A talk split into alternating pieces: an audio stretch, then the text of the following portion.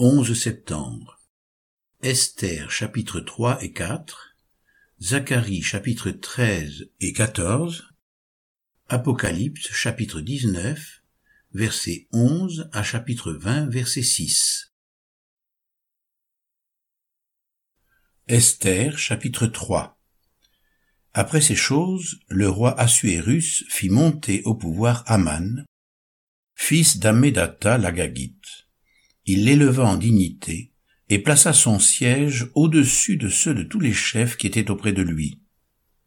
Tous les serviteurs du roi qui se tenaient à la porte du roi fléchissaient le genou et se prosternaient devant Aman, car tel était l'ordre du roi à son égard. Et Mardoché ne fléchissait point le genou et ne se prosternait point. Et les serviteurs du roi, qui se tenaient à la porte du roi, dirent à Mardoché, pourquoi transgresses-tu l'ordre du roi? Comme ils le lui répétaient chaque jour et qu'il ne les écoutait pas, ils en informèrent Aman, pour voir si Mardoché persisterait dans ses résolutions. Car il leur avait dit qu'il était juif. Et Aman vit que Mardoché ne fléchissait point le genou, et ne se prosternait point devant lui. Il fut rempli de fureur, mais il dédaigna de porter la main sur Mardoché seul, car on lui avait dit de quel peuple était Mardoché, et il voulut détruire le peuple de Mardoché, tous les Juifs qui se trouvaient dans tout le royaume d'Assuérus. Au premier mois, qui est le mois de Nissan, la douzième année du roi Assuérus, on jeta le pur, c'est-à-dire le sort, devant Aman, pour chaque jour et pour chaque mois, jusqu'au douzième mois qui est le mois d'Adar. Alors Aman dit au roi Assuérus, il y a dans toutes les provinces de ton royaume un peuple dispersé et à part parmi les peuples, ayant des lois différentes de celles de tous les peuples, et n'observant point les lois du roi. Il n'est pas dans l'intérêt du roi de le laisser en repos. Si le roi le trouve bon, qu'on écrive l'ordre de les faire périr, et je pèserai dix mille talents d'argent entre les mains des fonctionnaires pour qu'on les porte dans le trésor du roi. Le roi ôta son anneau de la main et le remit à Aman, fils d'Amédata, la Gagite, ennemi des Juifs. Et le roi dit à Aman, L'argent t'est donné, et ce peuple aussi. Fais-en ce que tu voudras. Les secrétaires du roi furent appelés le treizième jour du premier mois, et l'on écrivit, suivant tout ce qui fut ordonné par Aman, au satrape du roi, au gouverneur de chaque province, et au chef de chaque peuple, à chaque province selon son écriture, et à chaque peuple selon sa langue. Ce fut au nom du roi Assuérus que l'on écrivit, et on scella avec l'anneau du roi. Les lettres furent envoyées par les courriers dans toutes les provinces du roi pour qu'on détruise, qu'on tue et qu'on fasse périr tous les juifs, jeunes et vieux, petits enfants et femmes, en un seul jour, le treizième du douzième mois, qui est le mois d'Adar, et pour que leurs biens soient livrés au pillage. Ces lettres renfermaient une copie de l'édit qui devait être publié dans chaque province et invitaient tous les peuples à se tenir prêts pour ce jour-là. Les courriers partirent en toute hâte, d'après l'ordre du roi. L'édit fut aussi publié dans Suse, la capitale, et tandis que le roi et Aman étaient en train de boire, la ville de Suse était dans la consternation. Esther chapitre 4 Mardoché ayant appris tout ce qui se passait, déchira ses vêtements, s'enveloppa d'un sac et se couvrit de cendres. Puis il alla au milieu de la ville, en poussant avec force des cris amers, et se rendit jusqu'à la porte du roi, dont l'entrée était interdite à toute personne revêtue d'un sac. Dans chaque province, partout où arrivait l'ordre du roi et son édit, il y eut une grande désolation parmi les Juifs. Ils jeûnaient, pleuraient et se lamentaient, et beaucoup se couchaient sur le sac et la cendre. Les servantes d'Esther et ses eunuques vinrent lui annoncer cela et la reine fut très effrayée. Elle envoya des vêtements à Mardoché pour le couvrir et lui faire ôter son sac, mais il ne les accepta pas. Alors Esther appela Attaque, l'un des eunuques que le roi avait placé auprès d'elle, et elle le chargea d'aller demander à Mardoché ce qui s'était passé et pourquoi il agissait ainsi.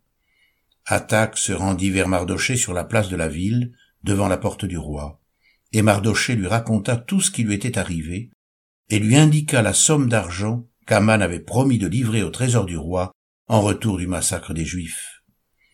Il lui donna aussi une copie de l'édit publié dans Suse, en vue de leur destruction, afin qu'il le montre à Esther et lui fasse tout connaître. Et il ordonna qu'Esther se rende chez le roi pour lui demander grâce et l'implorer en faveur de son peuple. Attaque vint rapporter à Esther les paroles de Mardoché. Esther chargea Attaque d'aller dire à Mardoché, tous les serviteurs du roi et le peuple des provinces du roi savent qu'il existe une loi prescrivant la peine de mort contre quiconque, homme ou femme, entre chez le roi, dans la cour intérieure, sans avoir été appelé. Celui-là seul a la vie sauve, à qui le roi tend le sceptre d'or. Et moi je n'ai point été appelé auprès du roi depuis trente jours. Lorsque les paroles d'Esther eurent été rapportées à Mardoché, Mardoché fit répondre à Esther, Ne t'imagine pas que tu échapperas seul d'entre tous les Juifs, parce que tu es dans la maison du roi. Car si tu te tais maintenant, le secours et la délivrance surgiront d'autre part pour les Juifs, et toi et la maison de ton père vous périrez. Et qui sait si ce n'est pas pour un temps comme celui-ci que tu es parvenu à la royauté. Esther envoya dire à Mardoché, Va, rassemble tous les Juifs qui se trouvent à Suse, et jeûnez pour moi, sans manger ni boire pendant trois jours, ni la nuit ni le jour. Moi aussi je jeûnerai de même avec mes servantes, puis j'entrerai chez le roi malgré la loi, et si je dois périr, je périrai. Mardoché s'en alla, et fit tout ce qu'Esther lui avait ordonné.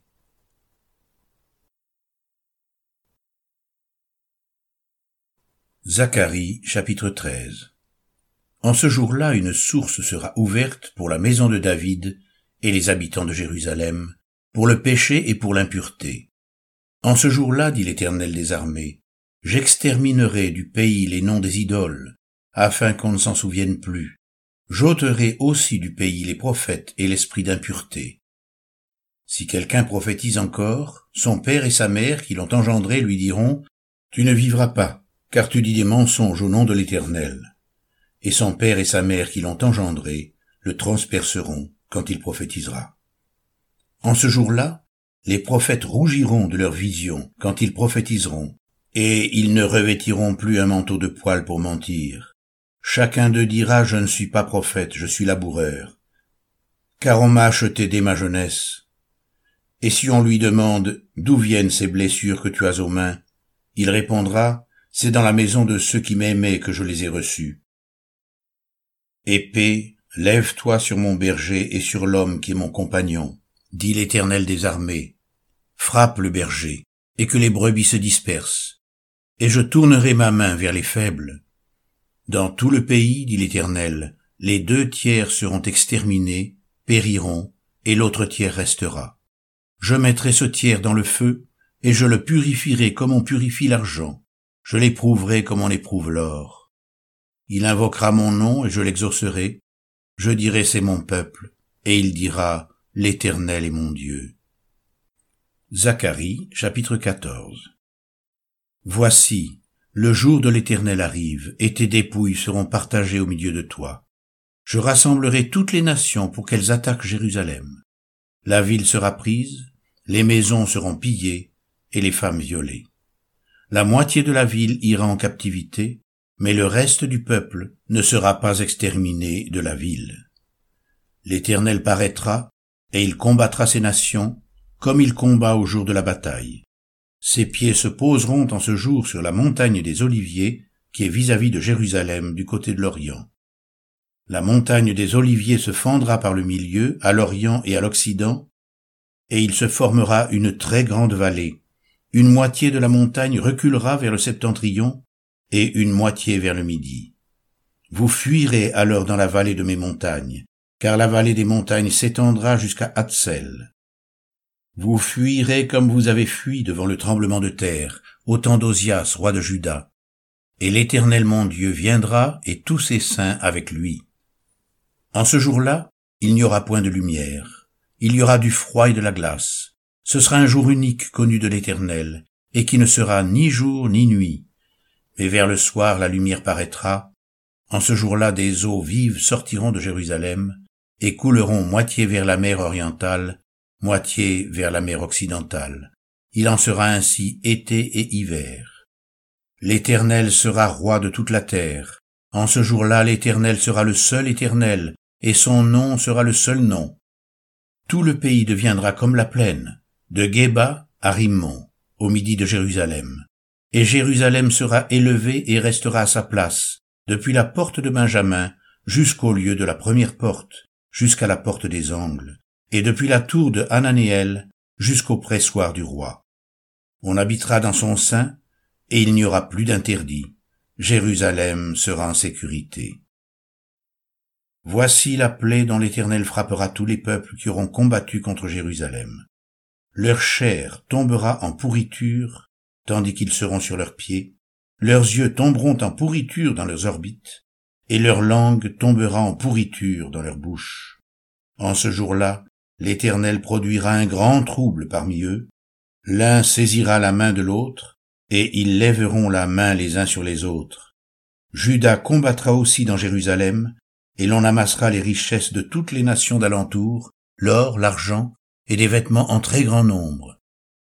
La plaie frappera de même les chevaux, les mulets, les chameaux, les ânes, et toutes les bêtes qui seront dans ces camps.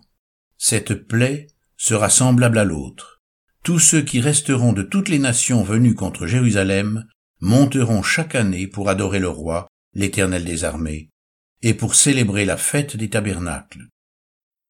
S'il y a des familles de la terre qui ne montent pas à Jérusalem pour adorer le roi, l'Éternel des armées, la pluie ne tombera pas sur elles. Si la famille d'Égypte ne monte pas, si elle ne vient pas, la pluie ne tombera pas sur elle. Elle sera frappée de la plaie dont l'Éternel frappera les nations qui ne monteront pas pour célébrer la fête des tabernacles.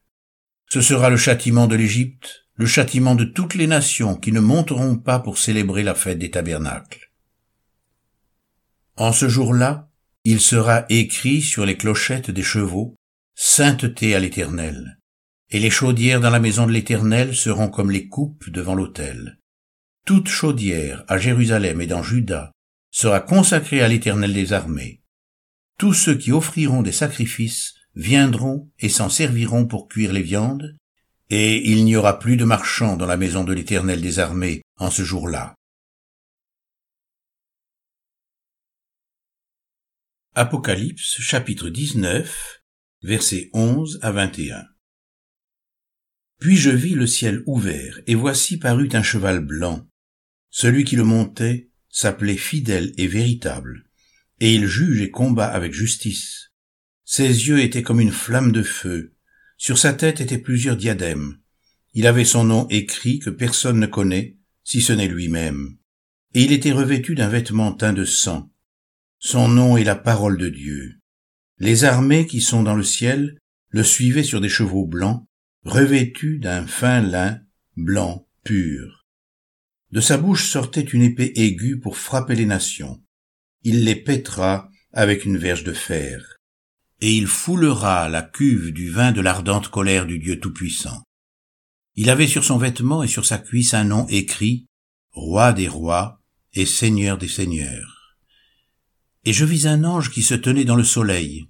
Il cria d'une voix forte, disant à tous les oiseaux qui volaient au milieu du ciel, Venez, rassemblez-vous pour le grand festin de Dieu, afin de manger la chair des rois, la chair des chefs militaires, la chair des puissants, la chair des chevaux et de ceux qui les montent, la chair de tous, libres et esclaves, petits et grands.